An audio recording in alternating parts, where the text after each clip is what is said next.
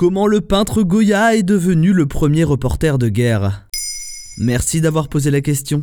Le 21 septembre 2022 est diffusé au cinéma le documentaire L'ombre de Goya. Il porte sur le célèbre peintre et graveur espagnol et promet de nous en dévoiler tous les mystères. Alors en attendant d'aller en salle pour découvrir ce film, petit tour d'horizon des choses à savoir sur Francisco de Goya, véritable précurseur de l'art contemporain. Ses débuts sont-ils aussi flamboyants qu'on pourrait le croire? Pas vraiment. Il naît le 30 mars 1746 en Espagne dans une province nommée Saragosse. Vite intéressé par l'art, il entre à l'académie de dessin de José Luzán à l'âge de 13 ans. Fasciné par l'œuvre de Caravage et ses célèbres clairs-obscurs, Goya met du temps à s'imposer dans le milieu comme à atteindre sa maturité artistique. Sa patte évoluera d'ailleurs selon les événements de sa vie.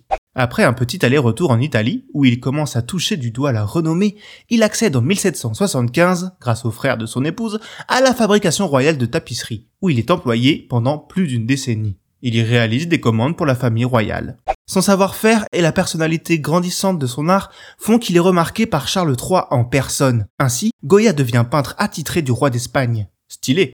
En 1799, il est nommé premier peintre de la cour d'Espagne où il devient un grand portraitiste doublement stylé. Et quelle est son œuvre la plus connue? La Mara nue est une foire n'est pas coutume et comme son nom l'indique, un nu, représentant une femme entièrement dévoilée, étendue sur un divan avec une assurance polissonne.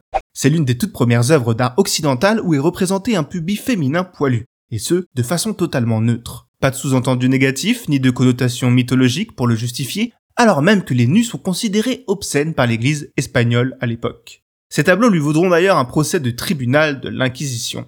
Lamara serait une duchesse contemporaine de l'artiste, à moins qu'il ne s'agisse de la maîtresse du Premier ministre que ce dernier aurait exposé dans son cabinet secret. Suivra le pendant pudique du tableau avec Lamara vêtue. Mais en 1808, avec l'invasion de l'Espagne par les campagnes napoléoniennes, l'art de Goya se part d'une teinte beaucoup plus politique, voire engagée. C'est-à-dire? La guerre chez Goya n'a rien d'une vision artistique. Il accompagne les troupes de résistants espagnols au cœur des champs de bataille, il tire de cette expérience plus de 80 gravures, premier équivalent des photographies de reporters de guerre actuels.